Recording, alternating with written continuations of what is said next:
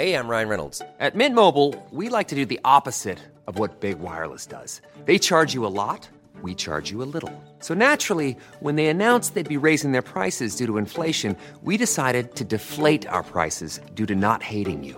That's right. We're cutting the price of Mint Unlimited from $30 a month to just $15 a month.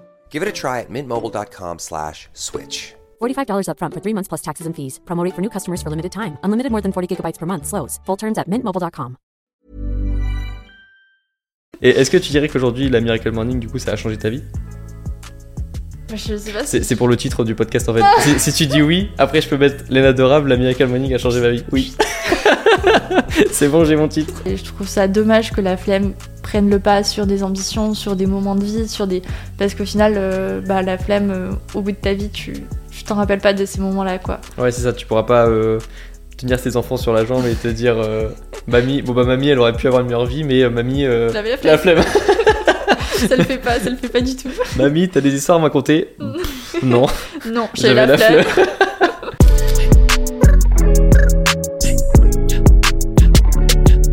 Mesdames et messieurs, je suis fier d'accueillir pour la première fois une fille sur le podcast. Oh là là là là. On Quel a la-. C'est bon, et ça fait plaisir que, que ce soit toi la première. Ça me fait très plaisir Parce aussi. que je crois que tu es aussi bah, une des premières youtubeuses avec qui j'ai discuté sur les réseaux euh, avant de lancer ce podcast aussi. Donc euh, c'est très cohérent que ce soit toi. Et je suis, je suis très content de l'accueillir. Mais tu sais que moi, quand j'ai découvert ta chaîne YouTube, je me suis vraiment dit, ce mec, c'est genre moi, mais en mec, vraiment. le même contenu et tout, juste version mec. Et ton contenu, j'ai trop kiffé de suite, et ça fait trop plaisir qu'on se voit enfin en vrai, qu'on puisse euh, enregistrer un nouveau podcast. Ouais. Oui, un nouveau parce qu'on en a tourné un sur, sur le tien, sur Dimanche Pépouze. Yes. Et, euh, et ouais, donc là aujourd'hui, bon, c'est un podcast vidéo cette fois-ci. On va parler euh, un petit peu d'autres sujets, mais euh, c'est vrai que en effet, euh, tu, tu parles aux étudiants. Tu es une fille qui a beaucoup de projets en même temps, donc il y a euh, tout ce besoin de s'organiser. Et c'est vrai que tu es, quand même assez intéressé par le fait de vivre euh, sa meilleure vie étudiante possible et en même temps de, euh, de conjuguer ben, une vie, euh, une vie euh, étudiante euh, épanouie, une vie sociale et aussi une vie professionnelle que, que tu as bien développée. Donc je suis très content de pouvoir parler de tout ça aujourd'hui. Là, on est à Paris. Ouais. Tu viens d'emménager. Oui. Comment ça se passe cet emménagement? Comment, comment tu te sens aujourd'hui? Eh ben écoute, euh, j'ai l'impression que c'est vraiment un nouveau départ. Genre, ça marque la fin de mes études. Bon, du coup, là, je vais entamer mon stage de fin d'études. Mais ça me fait à la fois tout bizarre de quitter euh, Marseille parce que c'est un peu ma ville de cœur étudiante. Ça a, vraiment, ça a vraiment été ma ville de transition où je me suis vraiment sentie mieux.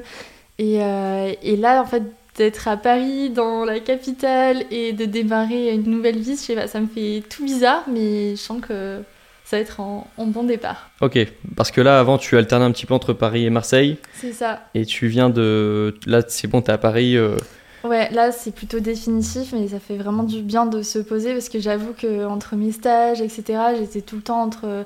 Enfin, durant ma vie d'étudiante, j'ai déménagé, je pense, dix fois, si je me trompe pas. Donc ça fait quand même beaucoup d'allers-retours où jamais tu te poses à un seul endroit et tu sais, tu te sens à ta place parce que tu bouges tout le temps.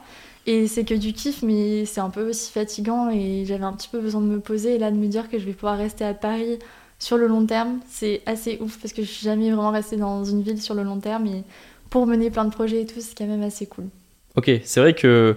Donc là, tu arrives à la fin de ton parcours euh, universitaire. Est-ce que tu peux revenir un petit peu sur ton parcours euh, depuis la- le bac, en gros, jusqu'à aujourd'hui, qui est la fin maintenant de tes études? On a le temps Ouais, c'est vrai que t'as eu un... T'es parti au Canada, t'as fait... Euh, ouais, quand j'étais jeune, du coup, euh, bah, j'ai grandi au Canada. Avec, euh, bah, du coup, j'étais avec mes parents là-bas. Et ensuite, je suis rentrée en France. Euh, j'ai fait mon lycée euh, en France, à côté de Toulouse. Euh, j'ai fait, bah, j'étais en littéraire. ensuite, je suis allée en prépa littéraire à Toulouse. Et puis, j'ai un peu bifurqué de la prépa littéraire. Je suis passée en école de commerce, donc c'est pas trop commun. Et, et là, du coup, j'ai fait trois ans à Cage Marseille, qui est une école de commerce. Et ensuite, euh, là, je termine mes études et maintenant, je vais être à Paris. Et du coup, j'ai fait mes études en marketing communication. Euh, donc là, c'est mon master 2 et j'ai presque fini. Euh, j'ai fait, un- enfin, je pourrais encore plus détailler. J'ai fait un double Ouais, diplôme et tout, mais bon, c'est déjà. Ouais, t'as eu un, un parcours, mais donc au début plutôt littéraire et puis ensuite Mm. plutôt marketing. c'est ça. Et en même temps que tes études de marketing, tu faisais déjà du contenu sur les réseaux, Mm, mm. surtout euh, YouTube et, et Instagram. C'est ça. En fait, j'ai commencé ma chaîne YouTube au lycée parce que je trouvais qu'il y avait très peu de contenu orienté étudiant. Justement, j'en voyais beaucoup euh, aux US, euh, euh, en Angleterre, etc. Mais en France, c'était vraiment soit des youtubeuses make-up, soit des youtubeurs gaming. Et il y avait pas, à l'époque, il y avait vraiment rien d'autre, tu vois. Et du coup, j'ai lancé ma chaîne YouTube dans l'optique de donner des conseils aux étudiants, parce que moi, c'est vrai que j'ai toujours euh, adoré les cours. Je suis peut-être un ovni, mais j'ai vraiment toujours adoré ça. Apparemment, ça existe. Mais vraiment, j'avais ces trucs où, comme j'ai grandi assez seule, mes parents avaient. euh, Enfin, c'était assez prenant au niveau de, leur taf. Et, du coup, j'ai grandi quand même assez seule. Et j'avais pas trop ce bagage culturel que peut te donner tes parents avec leur éducation et tout. Euh, et du coup, le fait de découvrir euh, YouTube. Et où là, je pouvais vraiment apporter du coup des conseils et aussi me nourrir autrement que par les cours. Et à la fois, bah, les cours, j'ai aussi kiffé ça parce que ça m'apportait euh, ce que j'avais pas en fait euh, chez moi où j'apprenais vraiment plein de choses. Et du coup, bah, le mélange des deux, ça a fait que j'ai ouvert ma chaîne YouTube Conseil euh, étudiant. Et, euh, et après, bah, ça, a fait, ça a marché au fur et à mesure. Et Ouais, c'est bien, t'as eu les, les 100 000 abonnés récemment. ouais, C'était il y a bien. quelques semaines maintenant. c'est ça, ouais. Ouais. ça a Il y a la fait- petite, on voit pas, mais il y a la petite plaque Oui, YouTube des 100 000 abonnés pour, pour les Nadorables. D'ailleurs, la première fois qu'on avait fait un podcast, je t'avais demandé c'est quoi ce truc avec les Dorables? Parce que j'en vois passer beaucoup. Je, je crois qu'il y a Maya Dorable, il y a l'Adorable que j'ai vu passer, et sûrement euh, un gars aussi que j'avais vu. Dorable. Lucas Adorable, ok, Euh, ouais. Et je me suis dit, c'est quoi cette secte? Et tu m'as expliqué que c'était juste euh, un truc qui se faisait. euh, Bah, en à fait, la mode, à la mode, euh, je sais pas, moi quand j'ai lancé ma chaîne YouTube, je sais pas si. Il y avait peut-être déjà Lucas Adorable, mais je crois qu'il y avait pas Maya Adorable, elle m'avait même envoyé un message. vraiment pour, euh, Elle m'avait même envoyé un message pour avoir des conseils montage vidéo, tu vois, à l'époque. Et en fait, maintenant, comme je suis moins connue que Maya Adorable, les gens viennent me dire Ouais, t'as copié son pseudo et tout. C'est pas gentil. c'est- Alors que non, j'étais là avant. Laissez-moi tranquille. Ah, Il n'y avait pas la blockchain avant, donc tu pouvais pas euh, attester, euh, tu vois, sur la blockchain que c'était toi avant. Mais donc, euh, on va te, enfin, faut, faut te croire, c'est sur parole, mais, euh, mais en tout cas, ok. Donc, c'est- pas une secte, c'est juste que ça se faisait, euh, c'était à la mode de. Non, mais puis aussi, quand j'avais pensé à créer mon pseudo, euh, je voulais juste un jeu de mots, un truc qui soit facile à retenir et qui j'aurais pas envie de changer, tu vois, avec le temps. Donc, du coup, bah, Lena adorable, c'était le jeu de mots le plus simple. Et c'est pas que je suis adorable, mais je pense que je suis gentille quand même. Oh si si. Et puis c'est vrai qu'avant euh, sur le YouTube, euh, quand t'as commencé, t'as quand même commencé YouTube en 2015. Ouais, ouais. Donc c'est quand même le, ça fait quand même pas mal d'années que tu es sur YouTube. Et puis c'est vrai qu'avant il n'y avait pas de pseudo. Enfin si, il y avait que des pseudos. Il Mm. n'y a pas trop de gens qui s'appelaient par leur euh, vrai prénom. euh. Non, non, non, non. Donc euh, je comprends que tu te sois appelé comme ça. Et c'est vrai qu'on le retient bien. et, euh, et donc ça fait comme ouais, 7 ans maintenant que tu es sur YouTube. 7 ans déjà? Bah Non. 2022. Ouais. Ouais. Je crois qu'il y, y a beaucoup de personnes encore qui, se, qui sont en 2020, tu vois, qui ont fait une... Pour moi, pour moi, ça fait genre 5 ans. euh, ouais. Ouais, non, non, 7 ans. Ouais. 7 ans. Et euh, bah, justement, j'ai, en préparant cette vidéo, j'ai regardé un petit peu euh, l'évolution. Mm. Bon, déjà, il y a eu une évolution de cheveux. Il y a eu plusieurs couleurs de cheveux qui sont passés, qui sont passés par là. Plusieurs styles. là, c'est plutôt court. Avant, c'était plutôt long à des, à Ah, des périodes. t'es rem- T'es remonté dans les Ah oui, je suis allé loin. hein. Allé- Ça doit être pépite. hein. J'ai vu quand tu faisais des asks. Ah, Avant, on disait pas FAQ, on disait euh, Ouais. ask. Ouais. Euh, j'ai vu, euh, ouais, j'ai vu l'évolution de l'accent aussi. Au fur et à mesure que tu te rapprochais de Marseille, il y avait un accent qui commençait Non, mais à. attends, là, il faut que je fasse un récap comme ça. Ça mérite un récap de vas-y. accents parce que, du coup, quand j'étais petite, j'ai grandi au Canada. Donc, j'avais vraiment l'accent québécois. Enfin, T'arrives à le faire encore ou c'est bon, c'est perdu Non, c'est perdu là. Je- Non, désolée, tu m'auras pas non, non, non, je m'aventure pas dans ça. Mais du coup, non, j'avais l'accent québécois. Ensuite, je suis rentrée à Toulouse. Donc là, imagine 3 secondes dans ta tête l'accent québécois mélangé avec l'accent toulousain. Ah, il y, a, il y a encore, il y a encore, ouais. Voilà, imagine 3 secondes dans ta tête le mélange des deux accents. Bah, c'était mon accent. Et puis ensuite, je suis partie à Marseille. En vrai, j'ai pas trop eu l'accent marseillais, peut-être des expressions, mais voilà. Et puis maintenant à Paris, et maintenant, bah, mon accent s'est perdu et je trouve que j'ai plus d'accent. Mais du coup, euh, j'ai vraiment eu plein d'accents différents sur YouTube. Les gens ne doivent pas comprendre. Il y, a- il y a des gens comme ça qui prennent les accents dès qu'ils vont dans un endroit. Mais oui, moi, c'est totalement moi. Tu vois, je peux Ouais. prendre l'accent facilement dans un endroit où je suis. Il n'y a aucun problème, je m'adapte. Ok. Donc ouais, j'ai vu tout ça, j'ai vu un petit peu l'évolution. J'ai vu euh, des concepts qui sont restés quand même. Je pense que quand les gens euh, pensent à l'ENA, ils pensent à, euh, au- au- à la nourriture. Il y a aussi pas, il y a pas mal de vidéos pour étudiants, comment bien manger quand on est étudiant à, à prix étudiant. Mm, T'as partagé. En vrai, j'ai découvert pas mal de trucs avec toi. Vrai? Je connaissais pas Too Good To Go par exemple. Ah ouais? Ouais, toutes ces applications qui permettent de Mhm. récupérer des repas étudiants, Ouais. euh, enfin des repas à prix étudiant. euh, c'est intéressant.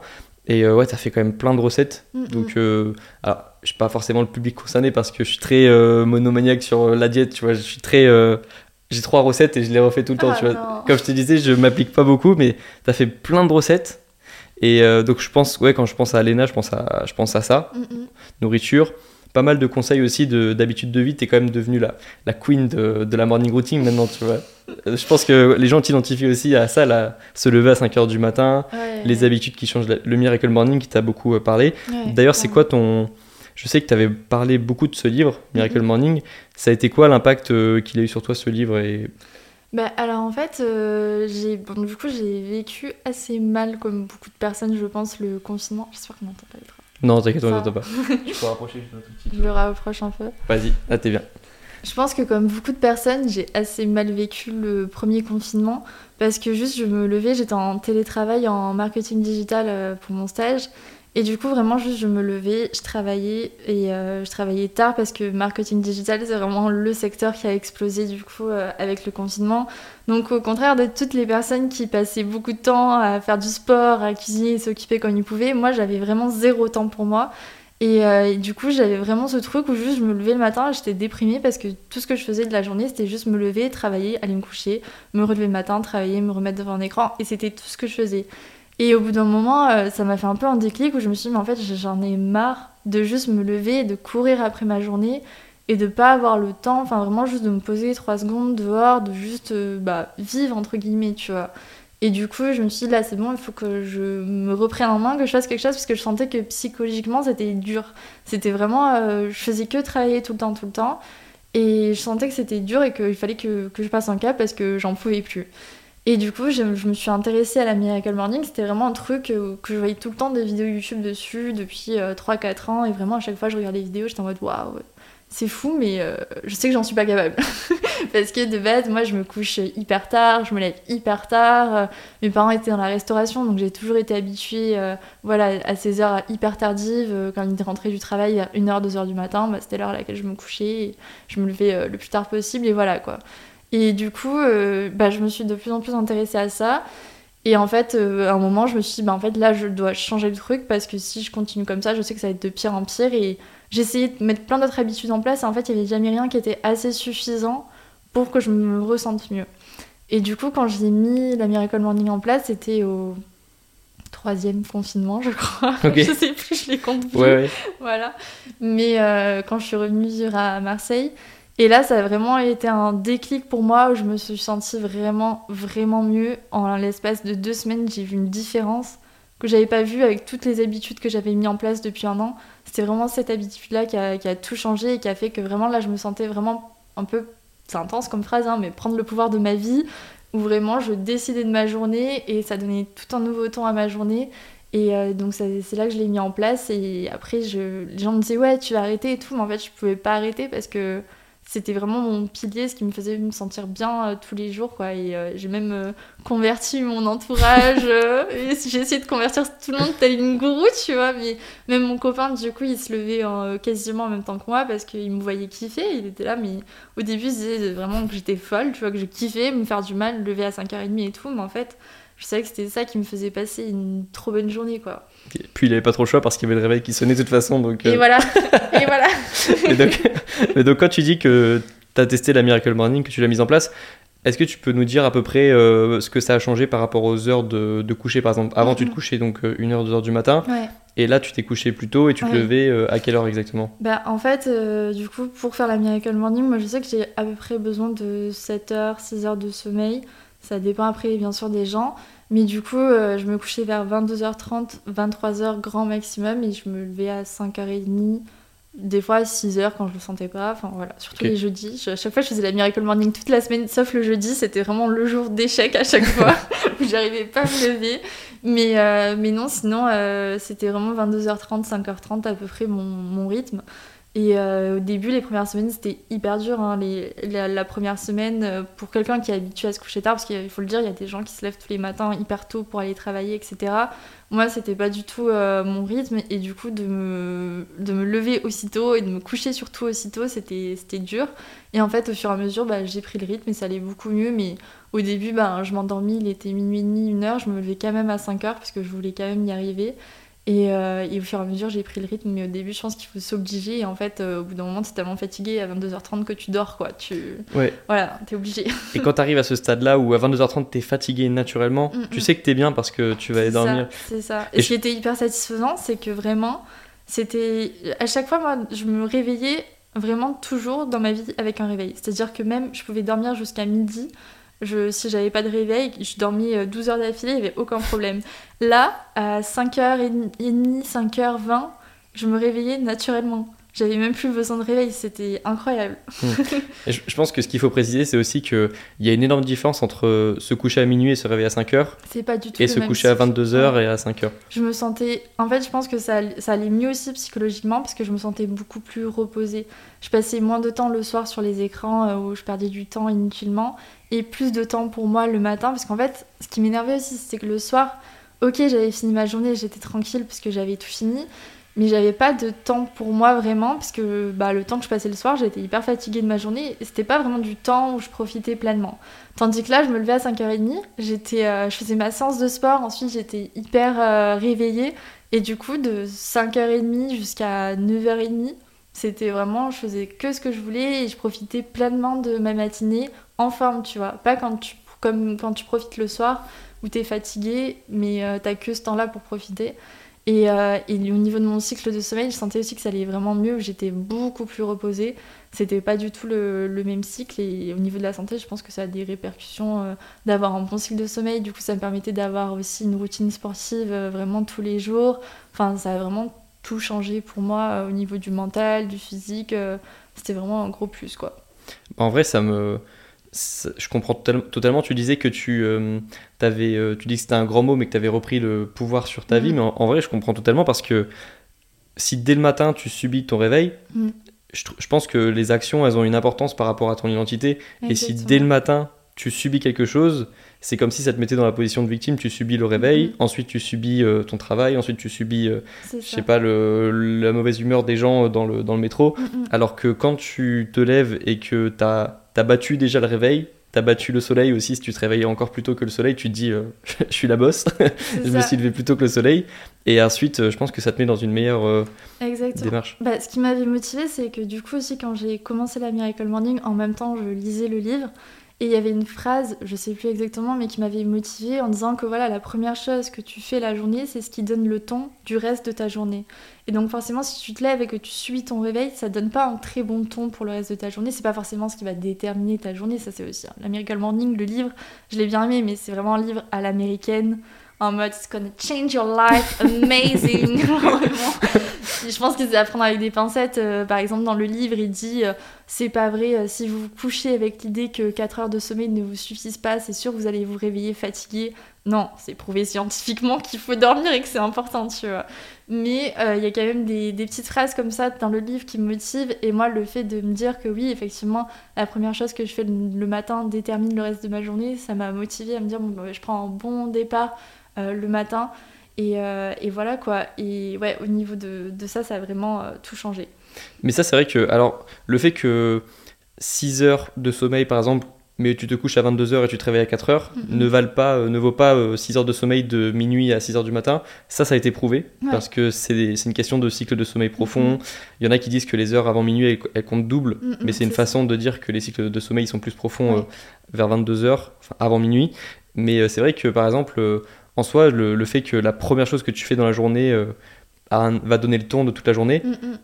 Il n'y a pas forcément de preuves scientifiques derrière pour appuyer ça, mais Ouais. ça marche. Enfin, c'est juste, euh, c'est vrai en fait. C'est une question Ah oui. d'identité aussi euh, que ça va construire ça. de toi au cours de la journée. C'est ça. Et il y a aussi ce sentiment quand tu te réveilles et que tu entends rien en fait. Il n'y a pas de bruit. Même si tu allais te faire une balade le matin, je trouve que les balades à 6h du matin, mais c'est magique. Il n'y a personne, tu as la ville pour toi, surtout quand on vit dans des grandes villes. Avoir la ville pour soi, c'est quand même assez rare. Il y a toujours beaucoup de monde partout et ça, des fois on peut se sentir oppressé. Là, le matin, il n'y a personne, t'entends les oiseaux, enfin, le soleil se lève à peine, t'es vraiment dans un mood en mode le monde, le monde m'appartient et c'est vrai, le monde appartient aux gens qui se lèvent tôt et je pense que bah, dans ce genre de situation, euh, la phrase prend tout son sens. Ok. Ouais, ça me fait penser à la phrase d'Orelsan aussi qui disait que l'avenir appartient à ceux qui se lèvent à l'heure où lui se couche. Exactement, j'ai adoré ce... Ah, tu, tu l'as vu aussi. Et ok, ouais, mais c'est, je peux que valider ce que tu dis parce que moi, c'était, j'avais vécu une période un petit peu pareille où je, je, je m'ennuyais pendant mes vacances scolaires Ouais. j'avais pas de projet et je me suis dit, bah, le premier objectif, c'était de me lever très tôt et en plus, c'était l'été, donc euh, le jour se lève très très tôt, c'est beaucoup plus ça. simple que lorsque c'est en hiver, par exemple. Exactement. Mais pour. euh, je pense que toutes les personnes devraient essayer au moins une fois de se lever euh, 5h du matin ou 6h, même si 6h ça ressemble plus à ce- Oui, au réveil. Mais il y a quand même une différence 5h, ouais, quasi, à part euh, les personnes qui travaillent, je sais pas, dans des. Les, les boulangers, je sais qu'ils se réveillent très tôt, mais ouais. même 3h du matin. Mais peu importe les personnes, se lever à 5h du matin au moins une fois et ressentir cette sensation de se lever et d'avoir deux heures devant soi où on peut faire ce Mm. qu'on veut et en plus on n'est pas fatigué. Enfin, c'est. C'est ça. Bon, après, euh, quand on essaie au tout début, on est fatigué. hein. Ouais, les premiers jours. On est fatigué. Le premier jour encore ça va, c'est comme si tu te lèves trop Ouais. pour aller prendre un train, tu vois. Mais le deuxième, troisième, ça commence à piquer. Et la première semaine, la deuxième semaine, c'est dur. Mais au bout de trois semaines, on prend le rythme et après ça, ça va beaucoup mieux. Et c'est au bout de trois semaines où j'ai vraiment ressenti la différence à la fois physique, mentale, où vraiment je me sentais vraiment mieux. Je pense que c'est au bout de trois semaines. Mais c'est vrai que j'avais un peu cette, cette sensation en fait dès que mon réveil sonnait, j'étais vraiment en mode Ok go, genre vraiment j'étais ouais. motivée parce que je savais que j'allais faire des trucs de fou dans la matinée, tu vois. Mais c'est vrai que, ouais, c'est Oui. c'est- c'est exactement ça. Et hum, c'était euh, Casey Neistat, un américain, qui avait expliqué ça, parce que lui, euh, pas du tout le client euh, type, tu vois, pour ça. Il disait, non, mais c'est quoi cette histoire? En plus, lui, il a des enfants, donc vraiment pas le gars à qui il faut Mhm. parler de Miracle Morning. Et il avait essayé, et il avait expliqué aussi, je trouve à juste titre, que par exemple, lui, quand il se couchait à minuit, de 22h à minuit, c'était ses heures les moins productives. Ouais. Il avait déjà couché les enfants euh, et il regardait son téléphone ou il, il restait dans le canapé et puis il, disait de toute façon je suis pas fatigué donc je vais attendre minuit. Et il disait que prendre ces deux heures et aller dormir et ensuite se lever plutôt à 5 heures qu'à 7 heures, ça rendait deux heures improductives en extrêmement productives. Et... C'est exactement ça. Donc en fait ça fait quand même beaucoup d'avantages qui viennent appuyer le fait que se lever très tôt ça peut euh, changer la vie et surtout ça peut ouais, aider une personne à sortir d'une phase de déprime je dirais Exactement. ou une phase de non-objectif Mm. parce que ah, aussi c'est un truc il y a un truc de cohérence aussi où se lever à 5 heures du matin tu vas pas te lever à 5 heures pour regarder une série en fait Non, t'as envie de faire des choses aussi et je sais pas même des trucs simples comme ranger ton chez toi ou euh, Non, prendre du temps pour toi. Ouais, de prendre du temps pour soi, de se lancer dans des projets, de... Bah, typiquement, moi, le matin, ça me permettait de, bah, de commencer une nouvelle routine sportive. Du coup, ça me permettait de me réveiller aussi le matin, de me sentir mieux, euh, de aussi d'écouter des podcasts, découvrir de nouveaux podcasts, prendre le temps de lire, enfin plein de choses dont je prenais pas forcément le temps tout au long de la semaine parce que le soir j'étais fatiguée, que j'avais la flemme, etc. Que je prenais le temps de faire le matin. Et c'est vrai que j'ai eu beaucoup de retours euh, de personnes du coup qui m'ont un peu suivi dans mon délire de la Miracle Morning et qui m'ont dit mais en fait euh, ouais on en devient accro parce que ça a permis vraiment de sortir de, de phases où on se sent vraiment mal, euh, de phases de dépression parce que ça donne un renouveau en fait à son quotidien tout simplement. ok et euh, tu, bah, tu parlais de podcasts que tu écoutais est-ce que tu as des, des suggestions de podcasts à, à faire là? Puisqu'on écoute des puisqu'on est en train de faire un podcast justement. Euh, J'écoute beaucoup de podcasts euh, qui me viennent en tête. Là, j'écoute un podcast d'une youtubeuse étudiante anglaise euh, qui s'appelle euh, Naina Florence. Je crois que son, le nom de son podcast, c'est, euh, si je dis pas de bêtises, c'est Growing with the Flow. ok Et elle est très euh, calme, très posée dans sa façon de parler. Et j'adore sa façon de voir les choses. Et elle fait vraiment un peu tout, dans tous ses podcasts, un peu un, co- un- un petit bilan de sa semaine. Et euh, comment elle a évolué dans sa façon de faire, mais aussi euh, tout ce qu'elle a pu entreprendre dans la semaine. Et euh, elle répond à plein de sujets un peu qu'on peut se poser au quotidien. Et c'est vraiment un, un petit podcast Pépouze que, que j'aime bien. c'est ton mot, ça Pépouze. Pépouze. Donc t'as ton, t'as ton podcast qui s'appelle aussi Dimanche Pépouze. Ouais. Et, et donc ouais, bah, puisqu'on parle de ça, donc je pense que on va convertir des personnes euh, pour se, pour se lever tôt, tu vois. Je, avec- j'espère avec ce podcast. Alors, je me permettrai, je me permettrai pas de dire que je suis toujours la Miracle Morning aujourd'hui, mais elle a eu un impact dans ma vie. Toi, tu te lèves euh, toujours à cette heure-là? Là, euh, actuellement, avec mon déménagement et Ouais. les vlogs, justement, j'ai dû l'arrêter parce que c'était pas possible. Mais justement, là, je, je comptais la reprendre en juin parce que mon but euh, sur le mois de juin, c'est de bosser sur mon mémoire. que j'ai pas Oh le, mot, oh le mot interdit. Oh le mot interdit. Tout- tous les gens avec qui je parle de mémoire en ce moment, faut pas que je le dise voilà. trop fort. Non, il faut que je bosse sur mon mémoire en juin et donc typiquement la Miracle Morning, je sais que ça va être un gros plus euh, pour bosser sur mon mémoire et me dédier du temps à ça le, le matin puisque c'est le en fait de faire le truc le plus dur de sa journée comme bosser euh, son mémoire, faire sa séance de sport, des choses comme ça dès le matin. Ensuite, euh, ça te donne une impulsion pour tout le reste de la journée qui est assez incroyable parce que tout le reste de ta journée, t'es pépouze, t'as déjà fait le, le plus dur, tu vois. Ça te fait rire à chaque fois. Oui, ce mot me fait rire. Il y a des mots comme ça qui me font rire. Mais tu- ouais. Tu fais bien de préciser que c'est des phases. Parce Mm. qu'en fait, ce qui revenait souvent dans toutes les personnes qui se sont levées très tôt, Mm, euh, je sais que Nassim Saïli même euh, s'est levé et lui il avait fait 3h30 chaque matin ou Ouais. 4h30 chaque matin. En fait, c'est juste des phases que tu fais pour euh, soit prendre du temps pour toi, Mm. soit lancer un projet que tu pourrais pas lancer avec la façon dont ta journée se construit en ce moment et ou alors un mémoire ou un objectif comme ça Mhm. ou même un truc un peu pénible justement bah, les personnes qui aiment pas le sport euh, si à chaque fois à 18h elles rentrent chez elles et qu'elles sont Sont fatiguées se lever à c'est la 5 heures et, solution, ouais. et commencer direct c'est pas Mm. mal pour un mémoire c'est pas mal aussi parce que c'est pas du tout la même chose de faire quelque chose que t'as pas envie de faire à 5h30 que à, même à 9h par exemple Mm, mm. le matin donc tu as raison de préciser que c'est des phases et que tu peux juste euh, c'est un outil que tu as dans ta, boîte à outils tu peux t'en servir lorsque tu as besoin de Exactement. relancer un petit peu quelque chose un projet ou... Typiquement, là, je sais que là, justement, je l'ai arrêté du coup euh, avec, mon, avec mon déménagement, je l'ai arrêté. Et je sais que là, j'avais besoin de reprendre parce que je sens que justement, je maîtrise plus autant mes journées qu'avant, tu vois. Et ça m'enlève aussi énormément d'anxiété. Vraiment, je sens que j'ai le contrôle de ma journée, que je suis déjà en avance sur ma journée. Et ouais, ça m'enlève aussi une dose d'anxiété où je sais que quand je fais pas la Miracle Morning, je suis pas bien. Je, je sens que je cours après le temps, tu vois. t'es pas à ton max Ouais, exactement. Ok. Ah, c'est intéressant. Et je pense que si ça se trouve, euh, bah, en vrai, c'est le cas pour beaucoup de personnes. Si ça se trouve, on s'en rend pas compte actuellement, mais on n'est pas à notre max Mm. et on pourrait euh, Mhm. l'être avec euh, en, en se relançant dans un objectif comme ça. Il faut tester pour essayer, pour ok. le savoir. Ouais, ouais, t'es en train de me reconvertir à un truc que j'ai testé. Et euh, ok, ouais, mais c'est vrai que en fait, le seul point négatif qui revient avec ça, c'était tout le temps euh, la vie sociale. Mm. Parce que se coucher à 22h, ça veut dire euh, rentrer chez soi à 21h ou le temps de décompresser de la journée et de se mettre en position bah, de dormir. C'est le seul truc qui est négatif qui revenait tout le temps. Donc Mm. c'est vrai que c'est pas tenable sur le long terme, Bah, d'où l'intérêt de le faire en période. Oui, mais après aussi, tu pas, t'es pas obligé de te lever à 5h30, tu vois, tous les matins.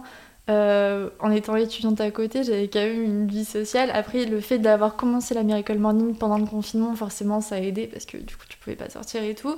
Mais euh, je l'ai continué ensuite euh, après le confinement. Et en fait, de te dire, bah, la Miracle Morning, ouais, je peux pas la faire tout au long de la semaine parce que j'ai prévu d'aller boire des verres avec des potes et je sais que je vais pas être là en mode 22h30, il faut que je rentre, les gars. Miracle Morning demain. tu vois Donc, du coup, je me disais, bah, écoute, même si cette semaine j'ai plein de trucs de prévus, bah, je me fais la Miracle Morning un, un- matin, deux matins ou trois matins dans la semaine. Bah, c'est déjà mieux qu'un, tu vois. C'est comme quand le matin, t'as envie de faire ta séance de sport, t'as pas le temps, donc tu la fais pas parce que ta séance, elle dure une heure. Bah, en vrai, si tu fais 10 minutes, c'est mieux que rien. Et la Miracle Morning, c'est pareil. Donc, si euh, t'as plein de trucs de prévus dans la semaine, bah, si tu la fais déjà un matin ou deux, bah, c'est déjà bien. Il faut pas non plus être trop sévère envers soi-même en mode je fais la Miracle Morning pendant un mois tous les matins. Non, déjà ça va pas marcher. Donc je pense qu'il y a aussi ce truc où plus tu te rends flexible et aussi d'être bienveillant envers, envers soi-même et de se dire bah non mais j'ai Miracle Morning c'est important mais d'avoir aussi une vie sociale c'est d'autant plus important.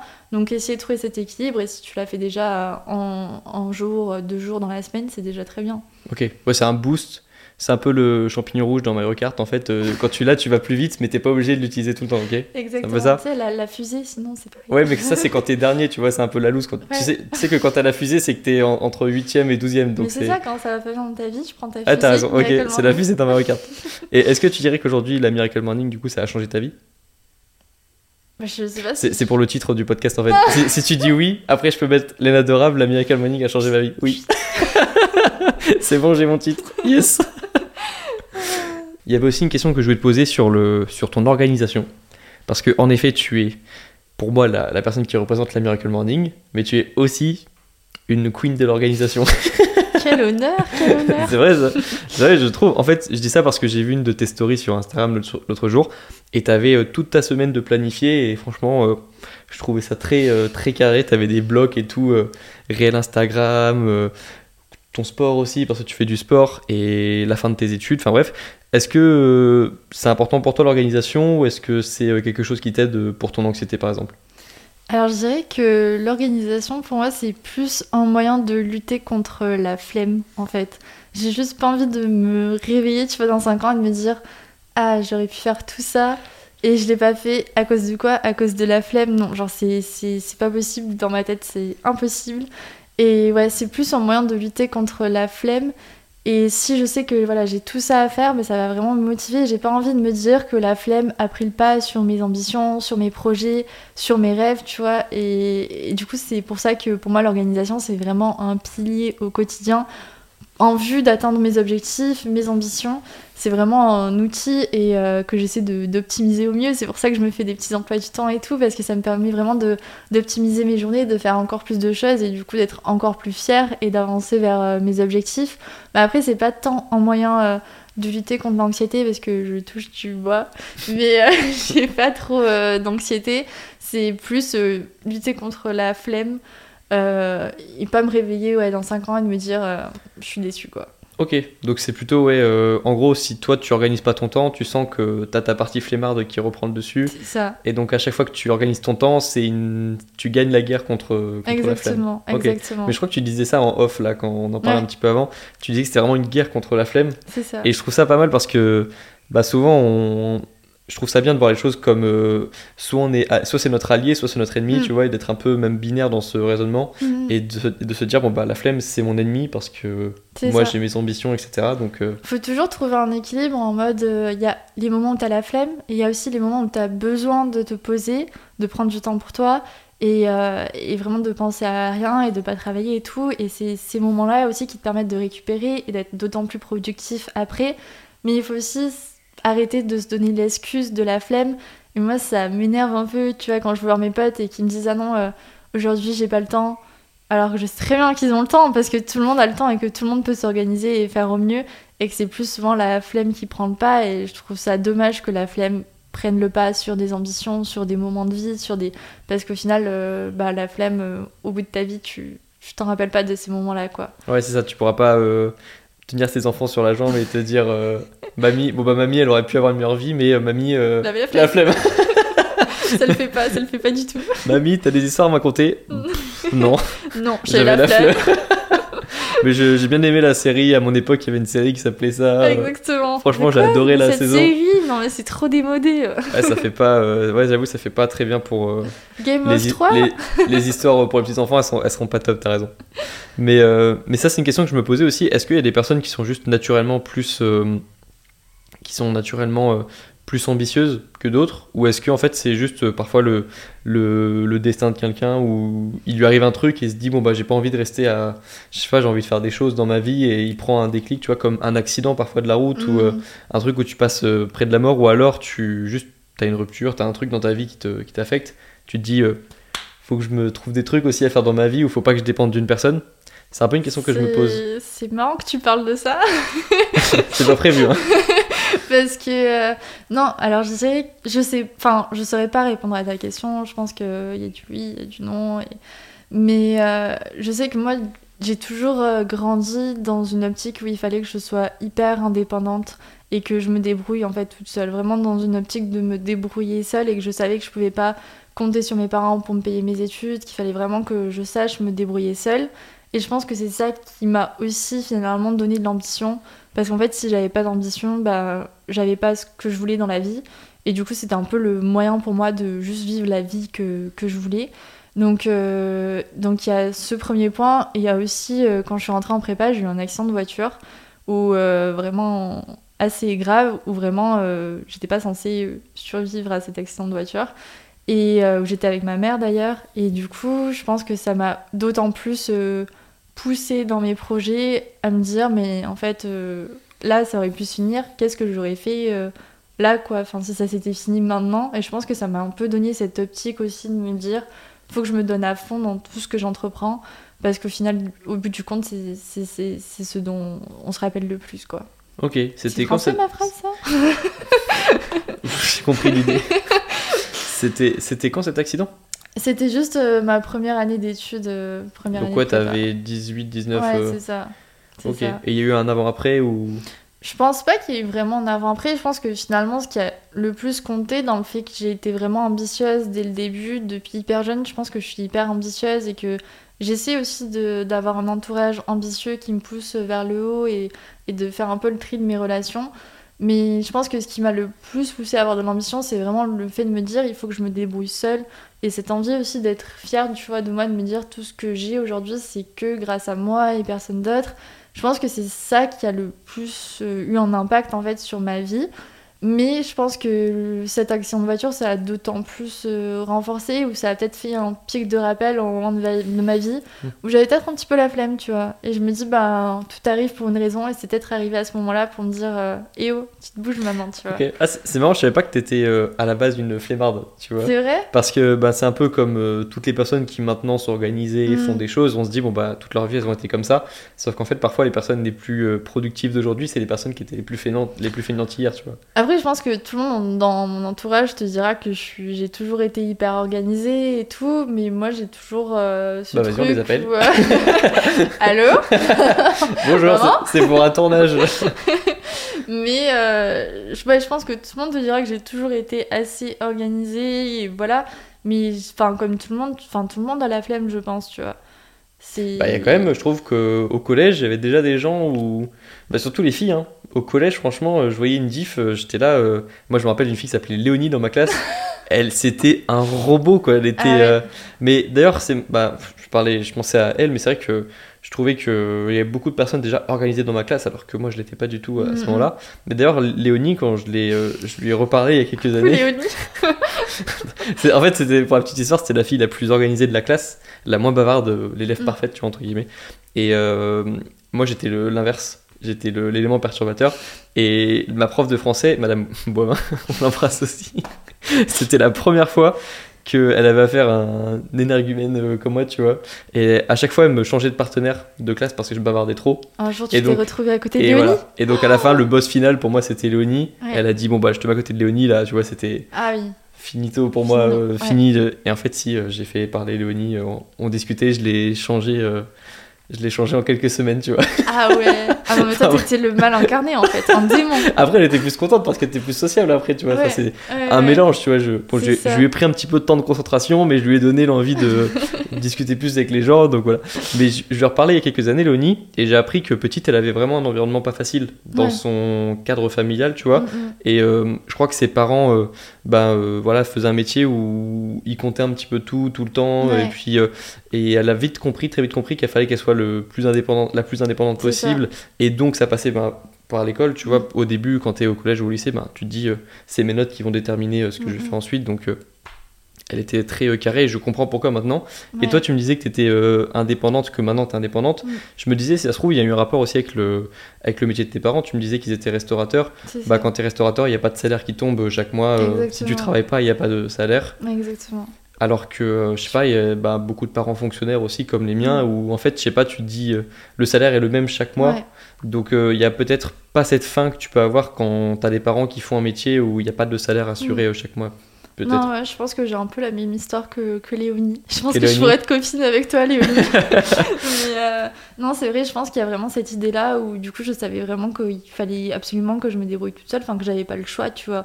Donc quand t'as pas le choix, bah tu fais, tout Mm. simplement. Ok. Et est-ce que maintenant, bah, j'en profite maintenant que j'ai une fille sur le podcast pour euh, te poser la question parce que j'ai fait une vidéo il y a quelques mois où j'essaie de donner des conseils pour les garçons parce que je me rappelle très bien de quand j'étais euh, dans, on va dire, dans la peau d'un garçon de 18 ans, un petit peu banal, qui sait pas trop quoi faire de sa vie, qui a pas trop d'ambition.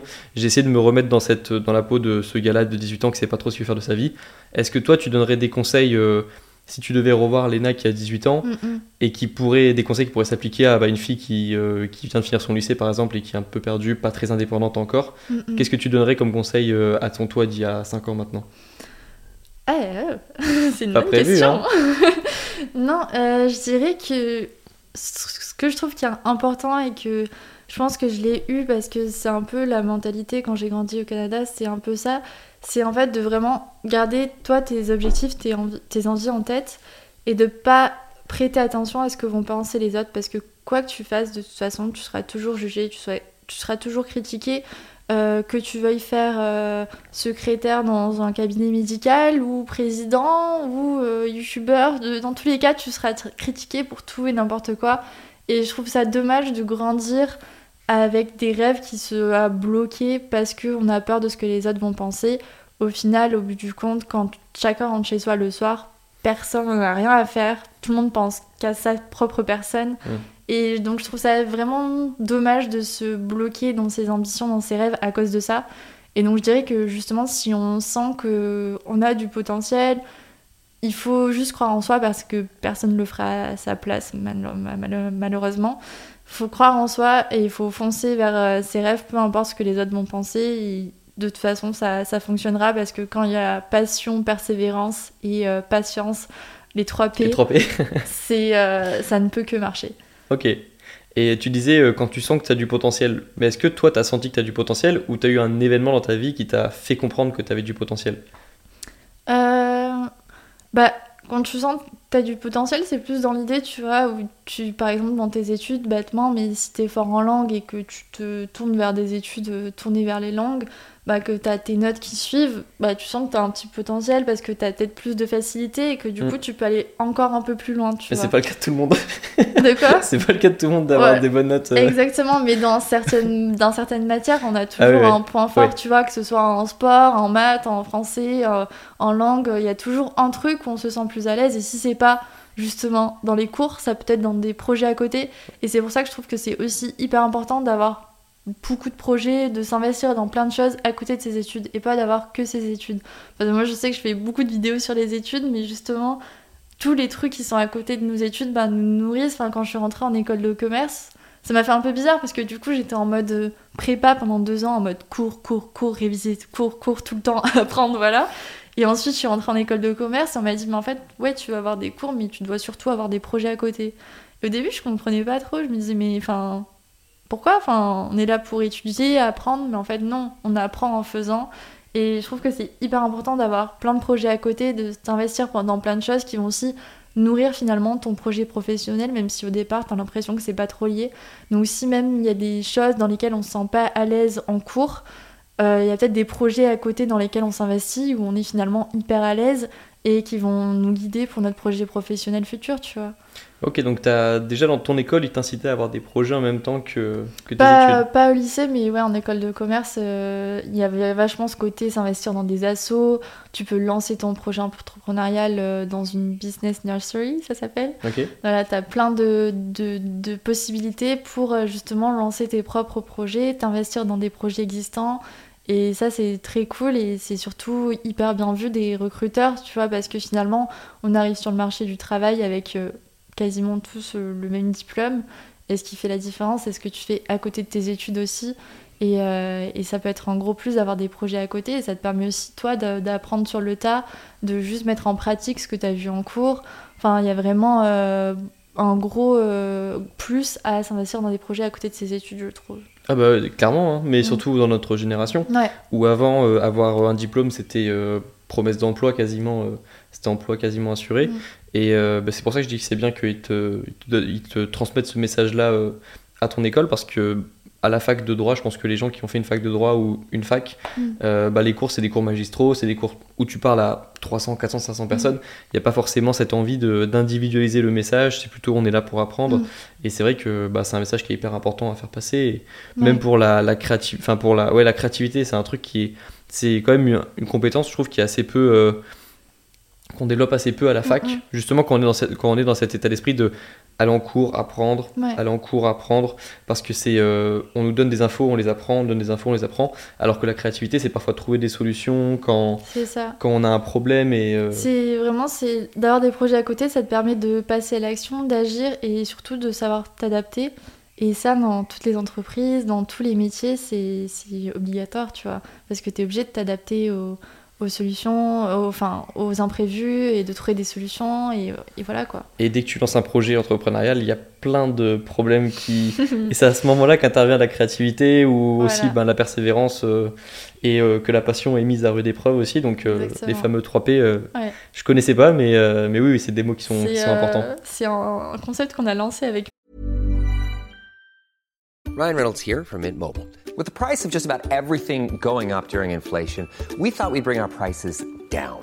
So to help us, we brought in a reverse auctioneer, which is apparently a thing.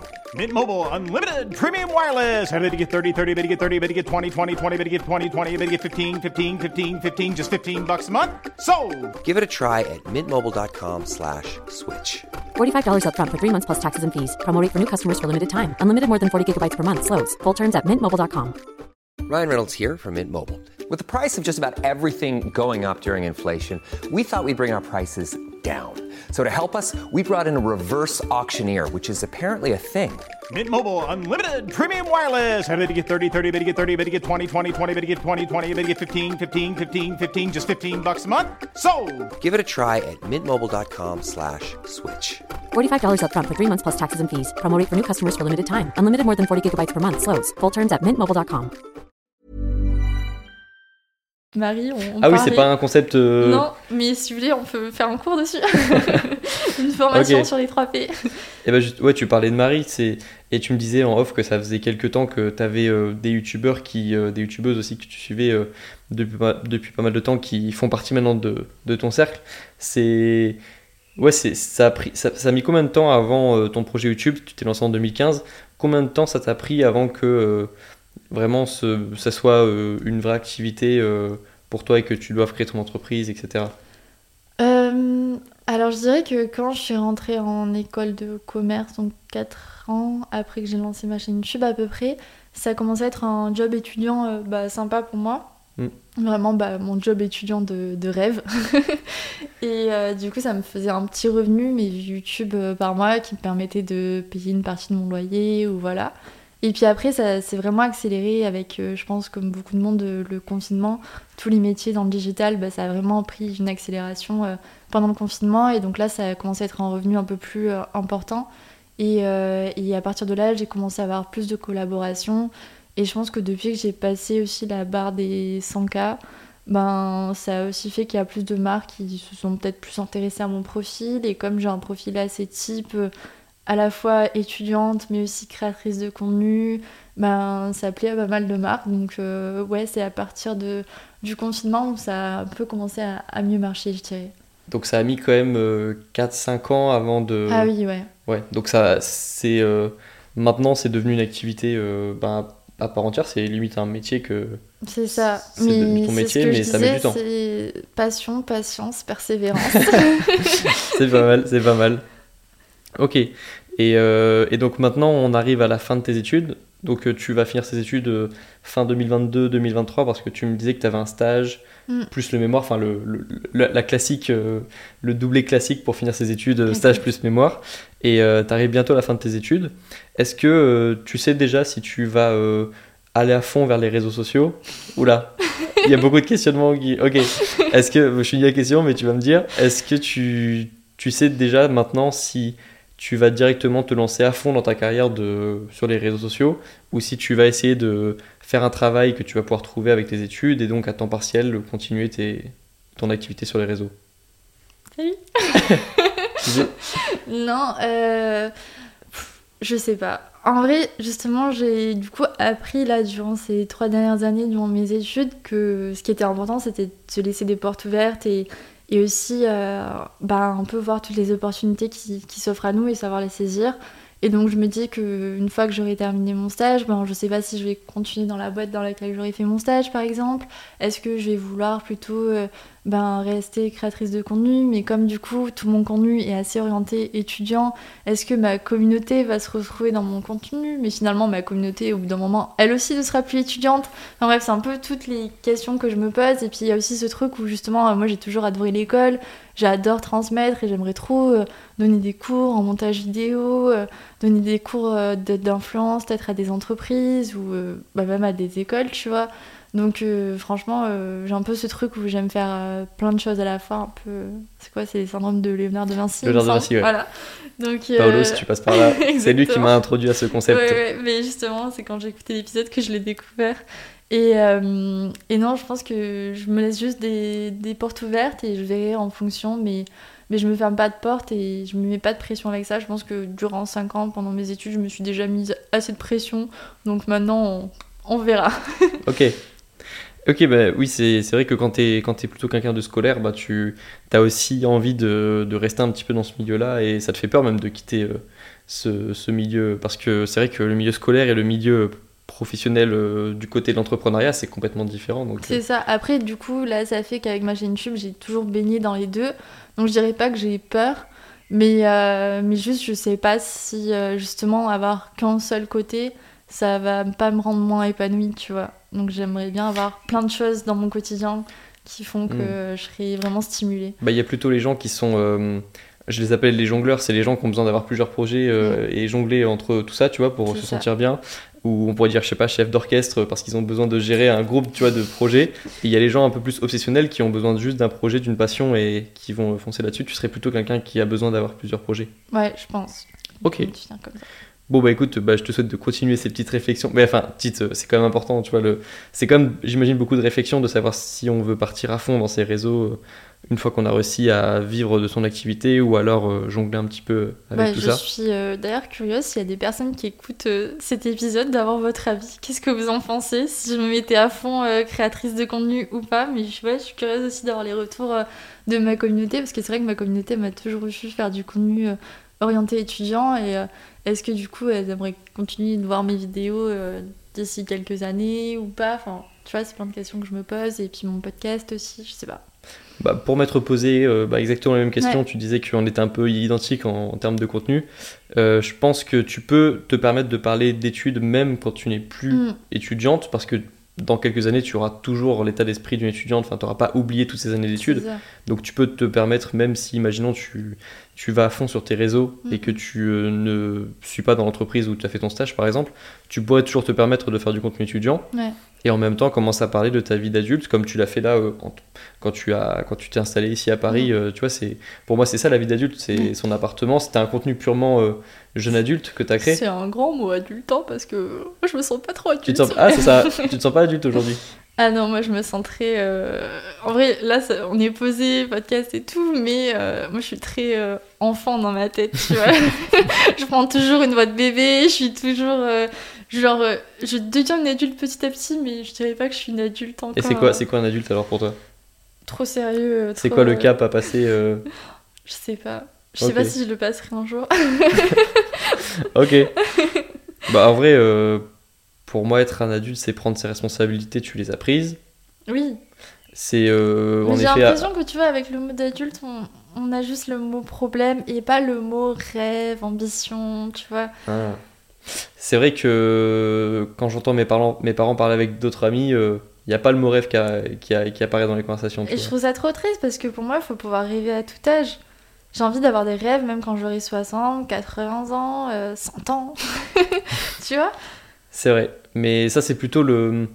Ça, c'est euh, le. C'est pas le pessimisme, mais c'est un. C'est un mot que j'avais beaucoup retrouvé chez les, dans le monde adulte, en Mhm. effet, quand je travaillais, euh, quand je faisais des stages. Mais c'était le, le côté. euh, tout est, tout est euh, banal, en fait. Enfin, c'est, Mm. c'est, tout est standardisé. Il n'y a plus rien qui les étonne, en fait. Moi, je veux pas ça. Moi, je veux pouvoir m'étonner tout le temps. Ouais. Et ben, on. ouais, mais c'est, je sais pas, c'est vrai que j'ai pas vu beaucoup d'adultes. mm. Utiliser euh, ces mots-là, rêve, objectif, ambition, peut-être parce qu'ils ont abandonné euh, eux-mêmes les leurs ou parce qu'ils disent que c'est pas possible. Mais, Mais c'est vrai que même, euh, tu vois, par exemple, en repas de famille, tout bêtement, une fois j'avais lancé la- le sujet en mode, bah, du coup, autour de la table, on était une dizaine, bah, c'est quoi vos rêves? Et personne ne savait me répondre. Je me suis dit, mais comment ça? Enfin, vous n'avez pas une seule idée de quel est votre rêve? Qu'est- qu'est- Qu'est-ce que vous voulez faire? Enfin, Et en fait, tout le monde s'était ancré dans un quotidien. Et ils n'arrivaient pas à me dire, bah non, euh, moi j'aimerais bien faire ci, j'aimerais bien faire ça. Et je trouve ça trop triste. Enfin, justement, les rêves, c'est ce qui te pousse à te lever le matin, tu vois. C'est aussi, euh, je pense que des trucs simples comme en fait ils n'avaient pas accès à d'autres contenus que la télé par Mm. exemple. Et, euh, et c'est vrai qu'avant il y avait beaucoup cette idée d'avoir une élite. Même à la télé c'était toujours les mêmes personnes qui parlaient. Il y avait des, des personnes à l'entrée, tu vois, c'était toujours euh, les personnes à la télé c'était toujours les mêmes personnes. On peut avoir l'impression que c'est toujours le cas aujourd'hui, mais maintenant il y a tous les nouveaux réseaux sociaux. Mm. Et je trouve qu'il y a beaucoup plus de contenu maintenant qui pousse les personnes à devenir plus indépendantes, à euh, des livres aussi comme Miracle Morning, tu vois, ou d'autres contenus. Et je pense qu'ils n'avaient pas accès à ça, en fait, les ça. parents. Et c'est pour ça que même il y a des gens maintenant, des boomers, comme on dit, tu vois, qui ont 40, 50, 60 ans, Mm. qui regardent des vidéos youtubeurs Ouais. et qui font Ah, mais c'est trop bien ce qu'il dit. euh, Ouais, je pense que t'as raison, c'est ça. Parce hein. qu'ils n'ont pas eu accès à ça, en fait. Mm. Eux, c'était euh, c'était tout le temps, ils avaient tous, eux, les mêmes informations. Ouais. Et euh, je pense que les seuls moyens qu'ils avaient de, de se dire, euh, de rentrer dans cet état d'esprit de je vais me créer mes opportunités, c'est ceux qui avaient des parents entrepreneurs, par exemple, Mm. qui, Mm. qui avaient cet état d'esprit, mais tu pouvais pas l'avoir avec la télé. Il n'y a pas beaucoup de contenu à la télé qui poussait les gens à faire des choses. C'était plutôt euh, rendre les gens consommateurs et pas euh, entrepreneurs, tu vois. C'était- Le but de la télé, je pense avant, c'était plutôt de créer des consommateurs. C'était le début de la société de consommation. Et maintenant, je trouve que même s'il y a toujours. On, on reproche parfois aux youtubeurs et sur- surtout aux influenceurs, tu vois, Mm. d'être des influenceurs euh, qui font la promotion de la consommation tout le temps. Je trouve qu'il y a quand même beaucoup de contenu quand même de youtubeurs qui poussent à la réflexion et aussi au développement de, de soi, tu vois. Exactement, t'as tout dit. Et je pense que c'est aussi pour ça que je suis tellement accro à YouTube parce qu'à chaque fois que je vais sur la plateforme, j'ai l'impression de toujours un peu réfléchir, évoluer, voir de- que d'autres choses sont possibles et, et ça te donne en- cette, cette ambition, cette envie de rêver, tu vois, que forcément tu retrouves pas dans la télé peut-être. Mais il y a un décalage de fou entre ce que les parents imaginent que nous on regarde sur les réseaux. Parce Oui. qu'ils se disent, mais ils regardent des gamins qui jouent aux jeux vidéo. Ils regardent... En fait, ils se rendent pas compte que parfois, oui, quand t'as 14-15 ans, tu regardes, bon, tu regardais des jeux vidéo. euh, Enfin, moi, c'est ce que je faisais quand j'étais jeune. Ils se disaient, ouais, ils regardent que des conneries sur. euh, Mm. Nous, on regardait C'est pas sorcier à mon âge, tu vois. Donc, oui, initialement, on peut se dire, ouais, bah, il est en train de Mm. déconner et YouTube, c'est en train de l'abrutir. Sauf que ce qu'ils savent pas, c'est que parfois, entre deux vidéos, euh, jeux vidéo, ils vont tomber sur une vidéo qui a été suggé- suggérée Mm. où ils vont euh, apprendre des choses et ensuite ils vont rentrer dans cet état d'esprit de j'ai envie de faire des choses, j'ai envie de prendre le pouvoir de mon quotidien et, euh, et boum, t'as un enfant qui est transformé comme ça à 17 ans. Et parfois, même les parents, parfois, ils écoutaient mes vidéos en fond et ils se disaient, mais attends, mais c'est bien ce que t'écoutes. Et ils s'en rendaient pas compte en fait qu'il y avait Mm. autant de contenu bien sur, Ouais. euh, sur Ouais, YouTube ouais. ou sur les autres réseaux, tu vois. Clairement. Donc, euh, ouais, ben. C'est aussi un avantage de notre génération et c'est surtout sûrement pour ça que t'entendais pas souvent le mot rêve, Mm. objectif euh, Ouais. Dans tes conversations et je les entends ça. pas non plus et je pense que c'est le cas pour beaucoup de personnes. on, on est la nouvelle génération d'adultes qui vont enfin avoir des rêves et des ambitions. Je trouve qu'on on reproche beaucoup de choses à notre génération, Mm. mais je trouve qu'on fait beaucoup de choses bien aussi. Moi, je suis totalement d'accord avec toi. Je trouve qu'il y a vraiment ce- cette image des, ben, des étudiants qui ont la flemme et qui font que consommer et qui regardent n'importe quoi sur Internet. Alors que, justement, je trouve qu'il y a tellement de choses qui sont faites, tellement de personnes qui se lancent dans des projets, ben, que ce soit pour euh, protéger la planète, pour euh, lutter contre des, des discriminations. Enfin, il y a vraiment beaucoup d'étudiants qui, qui sont hyper investis et qui sont pas du tout des étudiants qu'on entend, qui ont la flemme et qui passent leur temps en soirée. Quoi. Les étudiants de notre génération, c'est beaucoup plus que, que ça. Et c'est en fait les gens qui pensent qu'on est ça, qu'on Mm. est des étudiants qui, euh, qui, euh, qui ne prenons pas nos responsabilités, etc. C'est encore les gens qui regardent la télé, qui vont euh, montrer toujours le même profil d'étudiants. euh, donc, euh, bah ouais, ça, ça montre qu'ils ont choisi le mauvais média, je pense, tu vois. mais enfin, tu vois, c'est.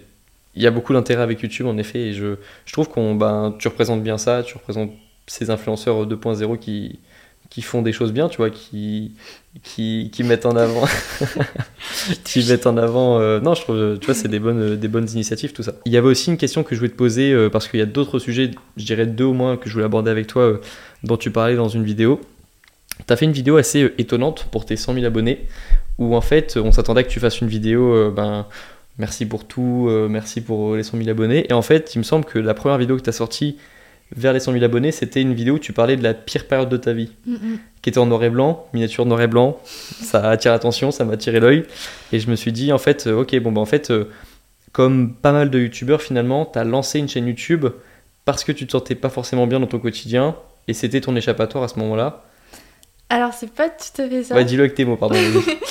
C'est euh, non quand j'ai lancé ma chaîne YouTube, j'étais au lycée, c'était vraiment l'envie de justement m'investir dans ma passion, la vidéo, d'en apprendre plus sur le montage, c'était vraiment plus cette démarche-là et du coup comme j'étais à fond sur les cours, YouTube, conseil étudiant, voilà, j'ai tout réuni, passion vidéo, passion des cours ensemble et ça a fait ma chaîne YouTube conseil étudiant.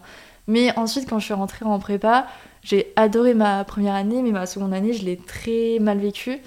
Et euh, j'avais plein de problèmes euh, à côté en plus des cours. Déjà qu'en prépa, c'est important d'avoir euh, une bonne base où tout va bien dans ta vie parce que les cours c'est assez compliqué. Là, il y avait vraiment rien calé et donc je suis vraiment passée par une phase bah, de dépression assez dure où j'avais l'impression que j'allais jamais m'en sortir en fait. Et du coup, j'ai quand même continué de faire mes vidéos parce qu'en fait, c'était le seul truc qui m'apportait du plaisir au quotidien. Et en fait, je me disais, ben, même si moi je suis pas euh, heureuse actuellement et que vraiment il n'y a rien qui va, mais j'ai envie que au moins les gens qui voient mes vidéos, eux le soient, tu vois. Et du coup, ben, euh, j'étais vraiment exagérément de bonne humeur dans ces vidéos à cette période parce que bah, je l'étais pas du tout. Enfin, je me forçais entre guillemets à la caméra pour avoir un big sourire, etc. Mais après, enfin, j'allais très très mal à cette période. euh, Je suis pas du tout la même personne. Et en fait, c'est justement les retours de ma communauté et le fait de me dire que grâce à mes vidéos, j'ai apporté euh, un petit brin de bonne humeur aux, personnes qui les regardaient, bah, qui m'a fait tenir. Et en fait, c'est ce qui m'a permis de, rebondir parce que à cette période-là, YouTube, c'était en fait mon seul pilier, la seule chose qui allait bien dans ma vie.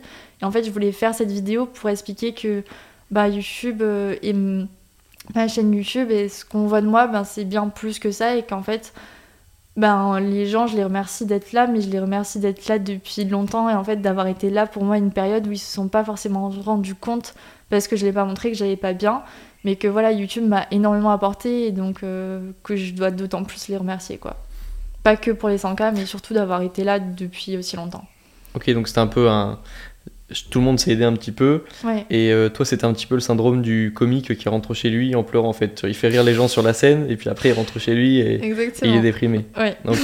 Mais c'est vrai que c'était une époque aussi, YouTube, t'as commencé en 2015, c'était une Mm. époque où il y avait beaucoup moins de youtubeurs et youtubeuses qui parlaient de comment ça allait euh, eux. Mm, mm. C'était plutôt bah, justement un peu, un peu comme des comédiens. Ils Oui, faisaient il leur. euh, pas ce truc de vlog euh, où on montre son quotidien, c'était vraiment, euh, bah voilà, je donnais des conseils, face cam, je montrais ma routine d'étudiante, mais c'était pas vraiment des vlogs, tu vois.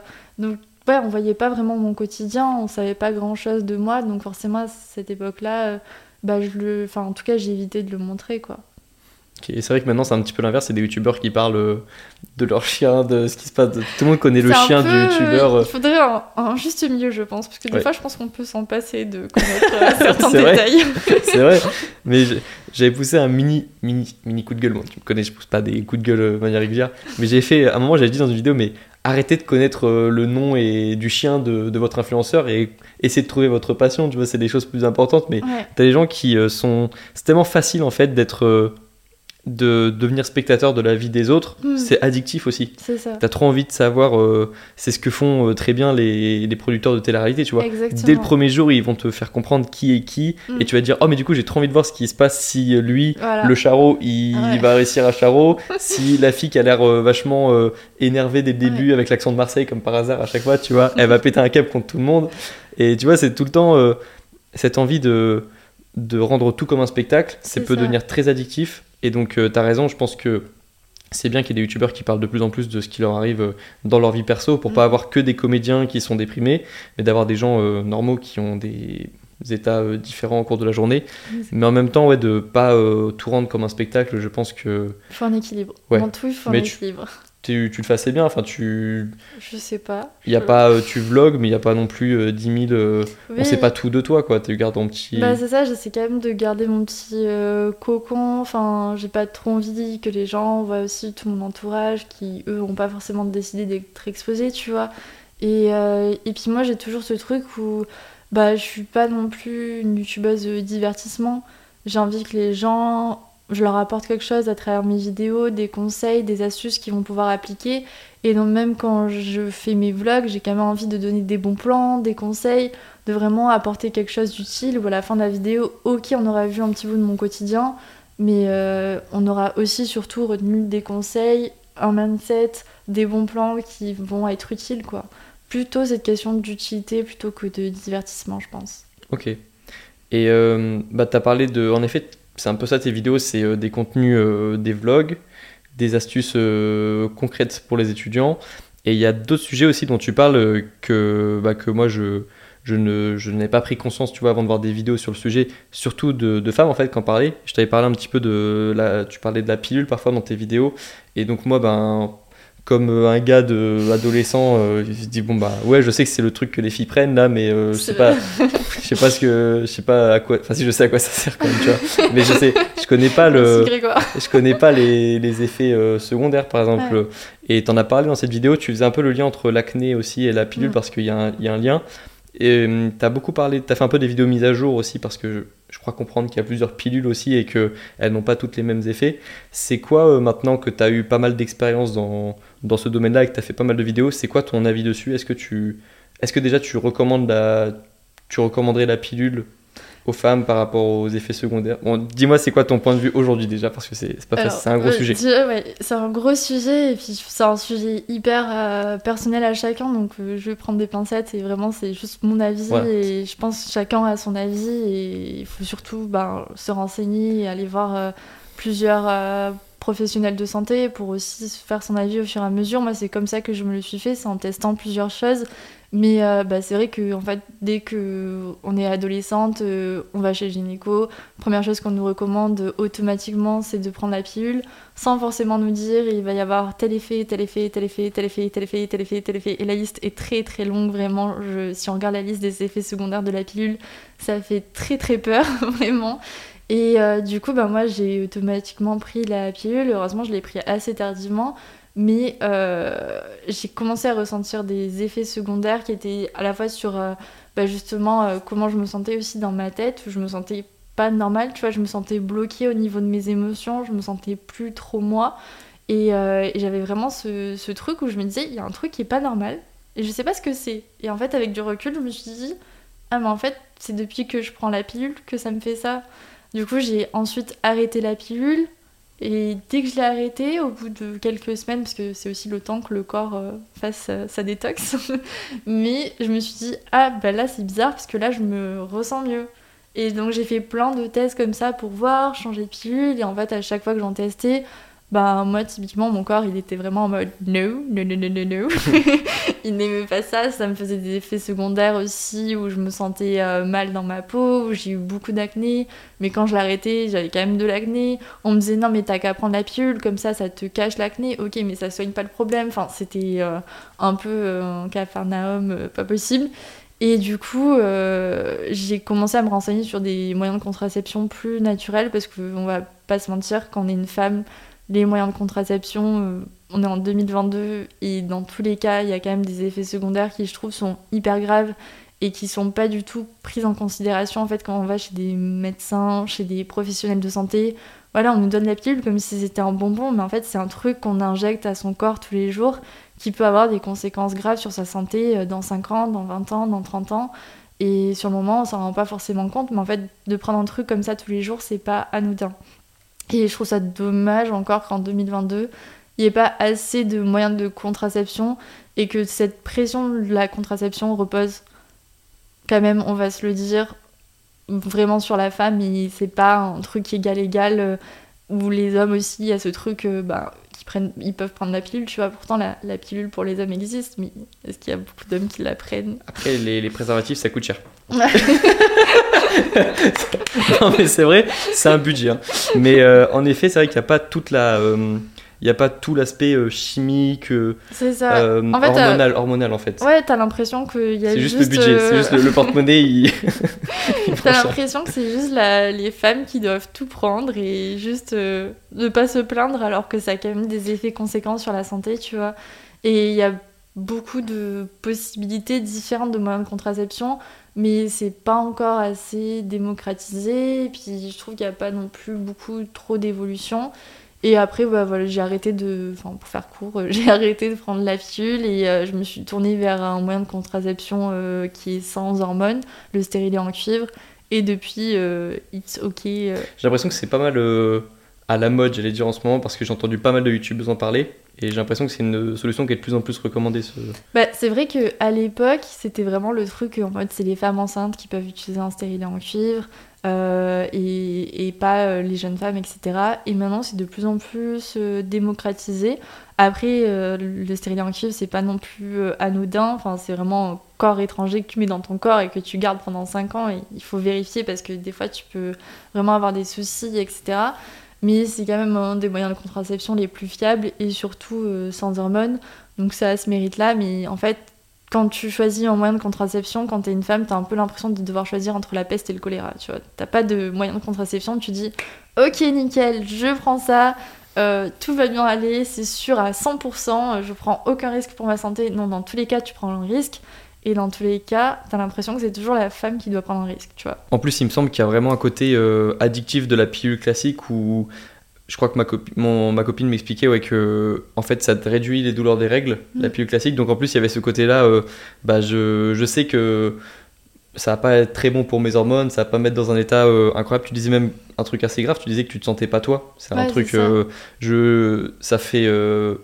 Ouais, ça fait flipper quand tu dis ça, mais, c'est sûrement, je suis- c'est sûrement le cas, tu vois. Mais je suis contente que tu l'aies regardé, tu vois, parce que je me disais, bah, est-ce qu'il y a vraiment des mecs qui vont regarder la vidéo et s'informer par rapport à ça? Et je trouve ça trop cool que tu l'aies regardé cette vidéo-là. Bah en fait euh, c'est euh, je sais pas bah, c'est parce qu'en fait j'ai une copine qui m'en parlait en fait Mm. t'as toujours besoin d'avoir un petit truc euh, d'être trop concerné et par défaut t'es pas concerné par ça sauf quand t'as une copine et que la copine bah elle, euh, elle passe par des états différents de 18h à 19h tu vois et en toi, une heure il se passe des choses et et, voilà. tu comprends pas ou ouais tu te dis que bah elle est comme ça sauf qu'en fait non tu te dis bah non il y a quand même une différence avant et après pilule Mm, mm. et en fait, ça se passe surtout euh, quand t'as une copine au niveau de la puberté, enfin Ouais. au moment de la puberté, parce que c'est à ce moment-là que tu peux vraiment constater l'avant-après. Ouais. Donc en fait, ouais, c'est juste, euh, j'en avais, j'en avais entendu parler à ce moment-là, on en avait beaucoup parlé avec elle, et après quand tu vois des vidéos sur le sujet, bon bah tu te dis bon pourquoi pas en, Mm. en apprendre un peu plus, mais Ouais, euh, C'est trop cool en tout cas.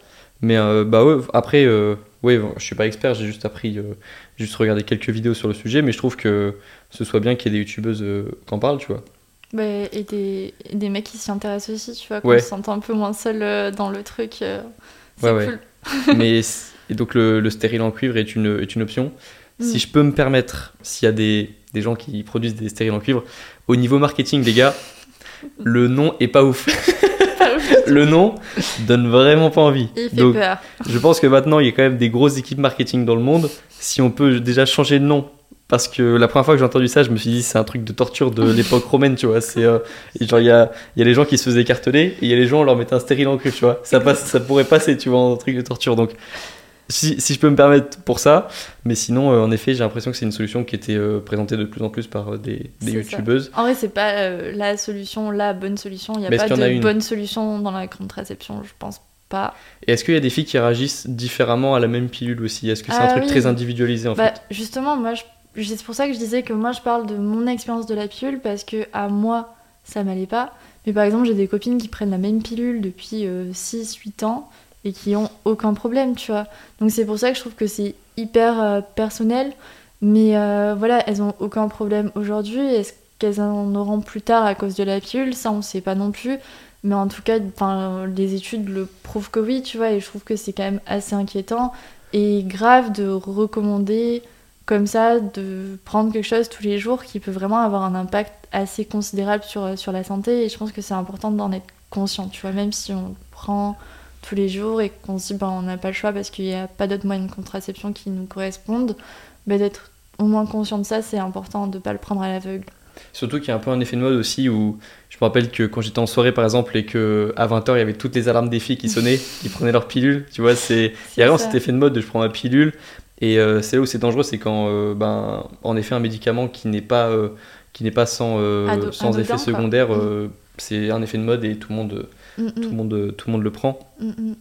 Et euh, c'est vrai qu'en effet, ben, comme les effets sont un petit peu individualis- sont individualisés, il y a aussi des filles qui ont des douleurs moins fortes pendant les règles que d'autres. Et Mm. donc l'argument de la pilule réduit les règles, la douleur des règles, ça devient un argument très important pour certaines. C'est ça, mais bon, après, euh, le truc, c'est que bah, les règles qu'on a avec la pilule, c'est des fausses règles.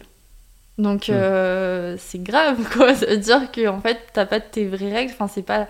C'est un truc artificiel qui se produit dans ton corps. Et, euh, et moi, j'ai trouvé que, justement, du moment où je suis passée au stérilet en cuivre euh, et à une contraception plus euh, naturelle sans hormones, bah, je me suis vraiment euh, retrouvée moi au niveau de mes émotions, au niveau de comment je me sentais en fait dans ma tête, dans mon corps. Et, c'était quand même beaucoup plus simple, tu vois, au quotidien. Même si bah, t'as la douleur des règles, mais au moins, toi, t'es toi-même, quoi. Et t'as pas de pic chelou à cause des hormones. Tu te trouves plus stable Ouais. depuis que tes hormones sont régulées euh, naturellement en fait. Ouais, j'ai vraiment vu la différence euh, avant, après pilule. Après, j'ai des copines qui la voient pas. Moi, c'est parce que justement, en fait, je me connaissais sans la pilule, comme je l'ai prise tardivement. Et donc, du coup, une fois que je l'ai prise, j'ai vraiment senti ce truc où je me disais, mais quand, j'ai- quand je prenais la pilule, j'étais tout le temps triste, voire très triste. Mais j'étais jamais, euh, wouh, pump it up, tu vois.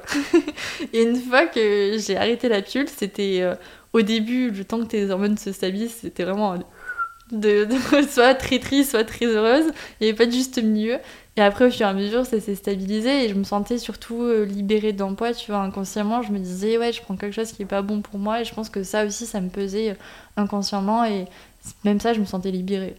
Ouais, c'est ça. C'est c'est comme euh, les gens qui veulent mieux manger, une Mm. fois qu'ils prennent conscience de ce qu'ils mettent dans leur corps, parce qu'ils se disent, bon, bah, c'est un McDo, c'est un, burger, tu vois. Mm. Une fois qu'ils ont pris conscience, par exemple, de ce qu'ils mettent dans leur corps, ou des aliments qu'ils mettent de manière régulière dans leur corps, en fait, euh, c'est plus simple d'arrêter ensuite. Et une fille, quand t'es, euh, j'imagine, quand tu sais ce que tu mets dans ton corps chaque jour, bah, Ouais.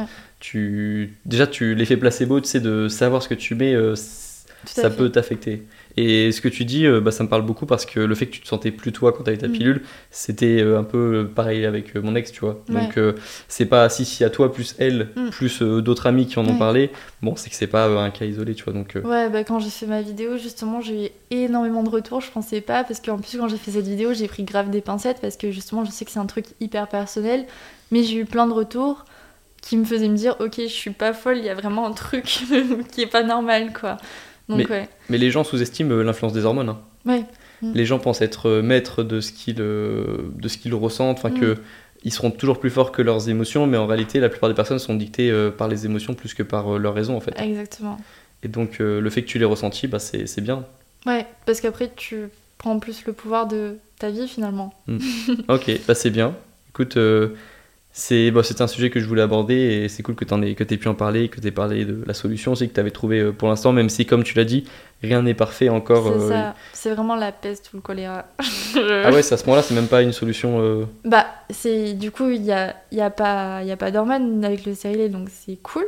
Mais il y a quand même des, des contraintes où justement tu dois faire, euh, par exemple, enfin, si on rentre vraiment dans le concret, tu dois faire des échographies chaque année pour voir si c'est pas déplacé, parce qu'il y a certaines perso- personnes pour euh, qui le stérilet ça marche pas, t'as des douleurs de règles qui sont décuplées, ou euh, justement le truc se déplace et du coup tu peux arriver à avoir bah, des grossesses avec un moyen de contraception. Pourtant, enfin, il y a plein de risques en fait, comme dans tous les moyens de contraception.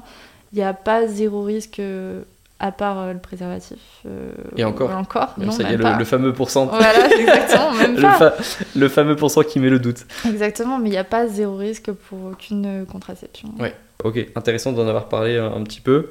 Euh, c'était le sujet, ouais, c'était ça, je voulais parler un petit peu de ça, de l'indépendance. Ça fait partie de l'indépendance aussi, prendre le contrôle de ses émotions. euh, Mm. C'est quand même, déjà que c'est pas facile de gérer ses émotions sur une base euh, régulière, tu vois, quand t'as, euh, en fonction des personnes aussi, parce qu'il y a aussi des questions euh, d'hypersensibilité Mm. qui Ah, concernent pas mal de, personnes. Ouais. tu, tu trouves qu'il y a une différence de, de sensibilité de base entre les filles et les garçons, déjà par exemple, ou est-ce que tu trouves que c'est très individualisé? Je pense que c'est très individualisé. On a peut-être ce, peut ce cliché, oui, des filles qui sont plus sensibles, etc. Mais euh, pour avoir quand même dans mon entourage euh, un large spectre, je dirais que c'est juste que peut-être que bah, les mecs, il y a un peu ce truc dans la société où ils vont moins montrer leurs émotions. Et pour autant, ça veut pas dire qu'ils sont moins sensibles, tu vois. Je pense qu'il faut aussi savoir un peu faire la part des choses entre ce qu'on nous montre et ce que les gens ressentent vraiment. Et je pense que non, il n'y a pas ce truc où les filles sont plus sensibles que les mecs. Il y a beaucoup de mecs qui sont plus sensibles que les meufs. Juste, ils le montrent moins.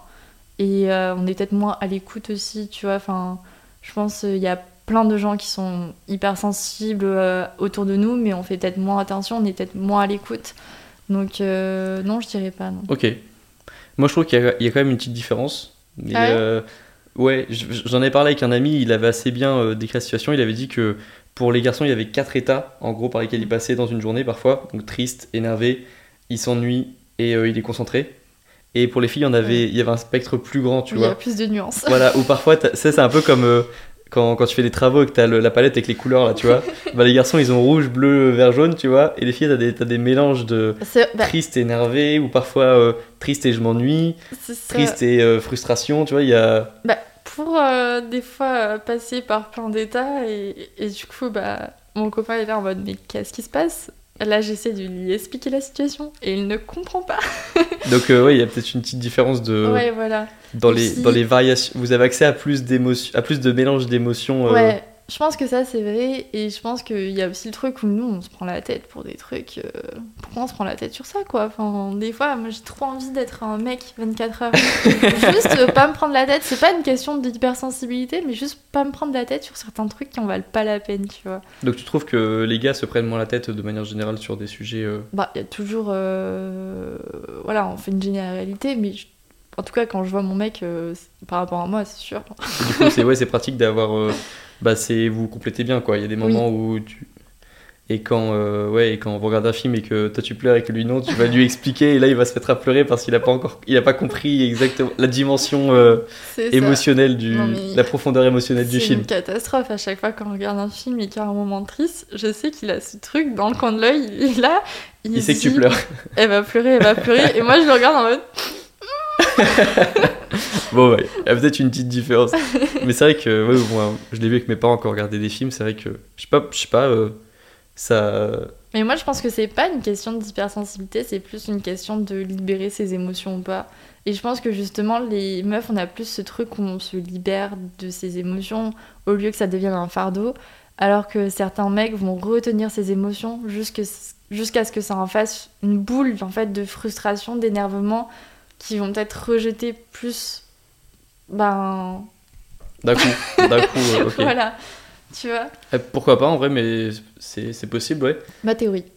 Ouais, mais c'est vrai que c'est un truc qui est très individualisé, donc euh, Mm. tu trouveras toujours un exemple euh, d'un gars qui sera peut-être beaucoup plus sensible qu'un autre, Voilà. d'une fille qui euh, sera hyper, euh, genre euh, tout le temps, euh, tu vois, rationnelle, stable, euh, et qui va passer par euh, zéro état émotionnel différent, tu vois. Mais c'est pour ça que je pense qu'il faut pas du tout se mettre en tête, par exemple, quand on passe par plusieurs émotions et tout, en mode oh, c'est pas normal, je suis pas normal, etc.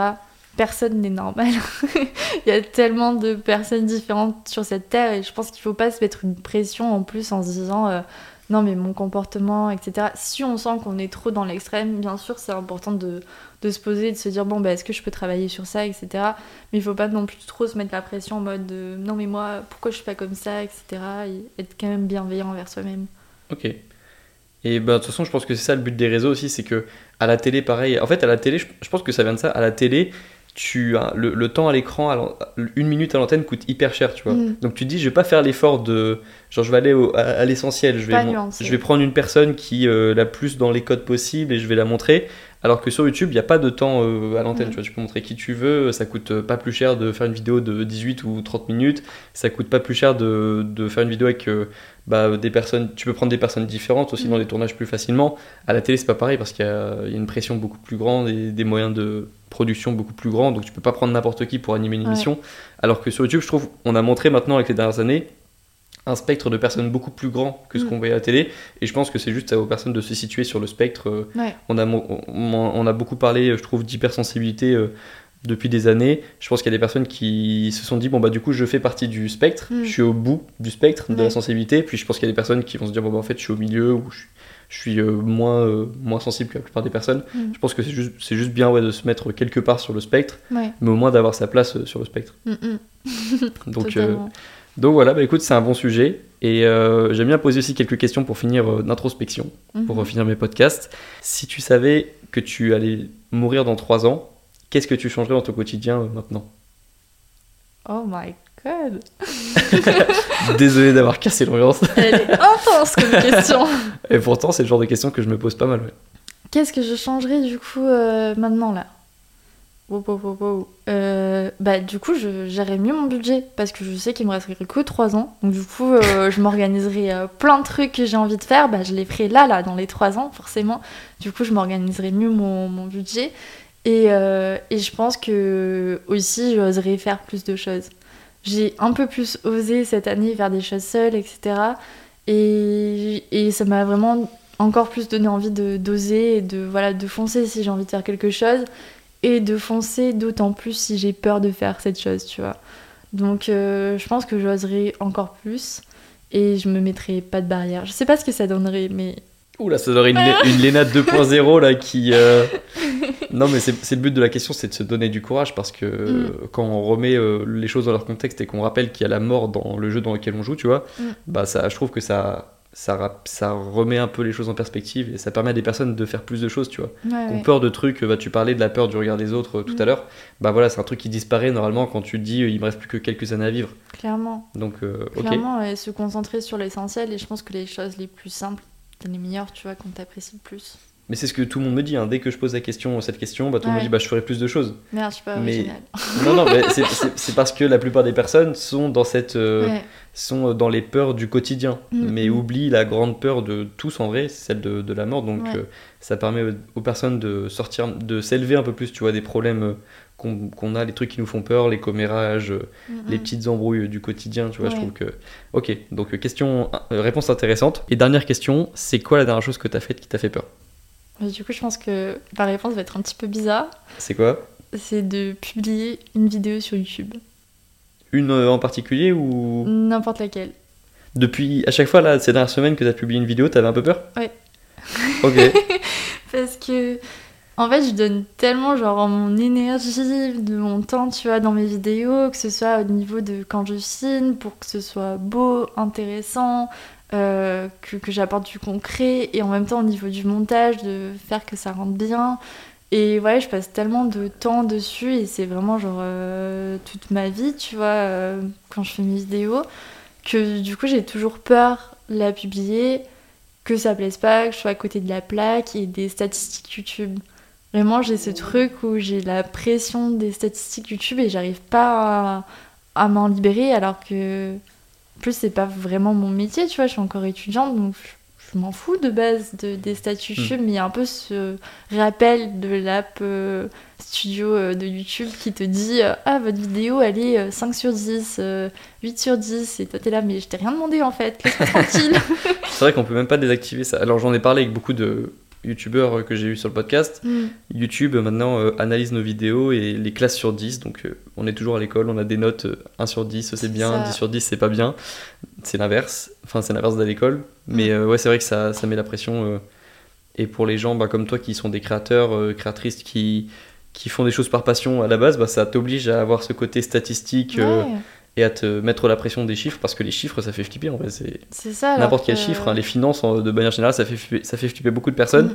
et les statistiques, bah ok. C'est ça. Donc ça te fait peur maintenant de publier. T'as une petite partie de toi où c'est pas que du kiff quand tu mets une vidéo en ligne, t'as aussi toutes ces peurs là, Ouais. la peur de faire du, des heures de montage pour rien, la peur Mm. de que ça blesse. euh, Pas pour rien, parce qu'il y a toujours euh, pas mal de personnes Ouais. tu vois, qui regardent.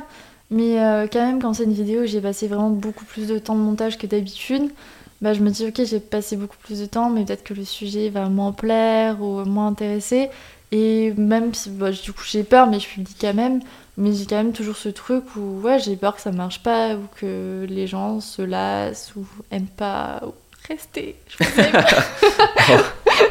Moi je pense que oui, ils, vont, ils ont pas de raison de, de partir. hein, enfin, ok, Rassure-moi. ok. Bon bah bon ça va comme peur. Enfin Oui. t'as pas peur. Ah, bah, il y a pire. hein. Ouais ouais, ouais, c'est ça. Voilà. Mais, Mais, c'est, non, je comprends, je comprends la peur. Ouais, ok. ouais. Ok, une dernière chose à ajouter, un petit conseil à donner euh, pour finir ce podcast ou euh, moi j'ai traité les sujets dont je voulais parler. Eh ben, écoutez, merci d'avoir, euh, de nous avoir écoutés jusqu'au bout, si vous avez tenu. euh, une heure, euh, une heure passée, ouais. Voilà, c'est ça. Merci beaucoup de nous avoir écoutés et bah, ça m'a fait trop plaisir d'enregistrer cet épisode avec toi. Et c'est trop cool parce que ça, on a vraiment échangé, j'ai l'impression, sur un spectre euh, de choses hyper, euh, hyper large. Et c'est trop cool de prendre le temps de se poser, de se voir en vrai. Et si j'ai un conseil à donner, c'est d'écouter beaucoup plus de podcasts euh, au quotidien, en faisant son ménage, en voiture, ou je sais pas, n'importe où, pendant les transports, d'écouter le plus de podcasts possible parce que je pense que ça nous permet de, de nous élever encore plus et de un peu ben, découvrir son potentiel et que nous aussi on peut faire plein de choses et justement d'arrêter d'être spectateur et, et de se dire que voilà, nous aussi on peut et, et, et ne pas regretter plus tard, euh, ne pas se laisser envahir par la flemme. C'est le la, fameuse, conseil la que- fameuse flemme Exactement. contre laquelle on part en guerre et contre laquelle tu es parti en guerre euh, il y a quelques années. Et tu Exactement. bien fait. Si j'ai un conseil à donner, c'est euh, il faut dire euh, fuck Monsieur Flemme, adios. Identifier vos ennemis et considérer que la flemme fait partie de, de ça. C'est pas les ennemis, c'est pas que des gens. Parfois, c'est aussi des, C'est surtout. des, des, des concepts comme la flemme, quoi. Enfin, des réalités comme la flemme. Ok, bon bah merci beaucoup de m'avoir euh, reçu chez toi dans ton nouvel appartement parisien. C'était très cool de, de pouvoir venir ici. Et puis je vous invite à, aller voir euh, les contenus que fait Léa sur, Léna sur son podcast Dimanche Pépouze, sur sa chaîne YouTube Léna Adorable et sur Instagram Léna Adorable tiré du bas. tu l'as le tiré du bas. voilà, c'est ça. Ouais, oui, il y avait Léna Dorable tout court, c'était déjà pris. Et oui, donc euh, Léna Adorable tiré du bas sur Instagram. Merci à tous d'avoir écouté ce podcast. Ciao ciao. Merci, ciao ciao. I don't wanna, no, I don't wanna, I don't wanna keep playing with you, keep playing with you. I just wanna, yeah, I just wanna, I just wanna sustain with you, play no games with you. You're the apple in my ear, my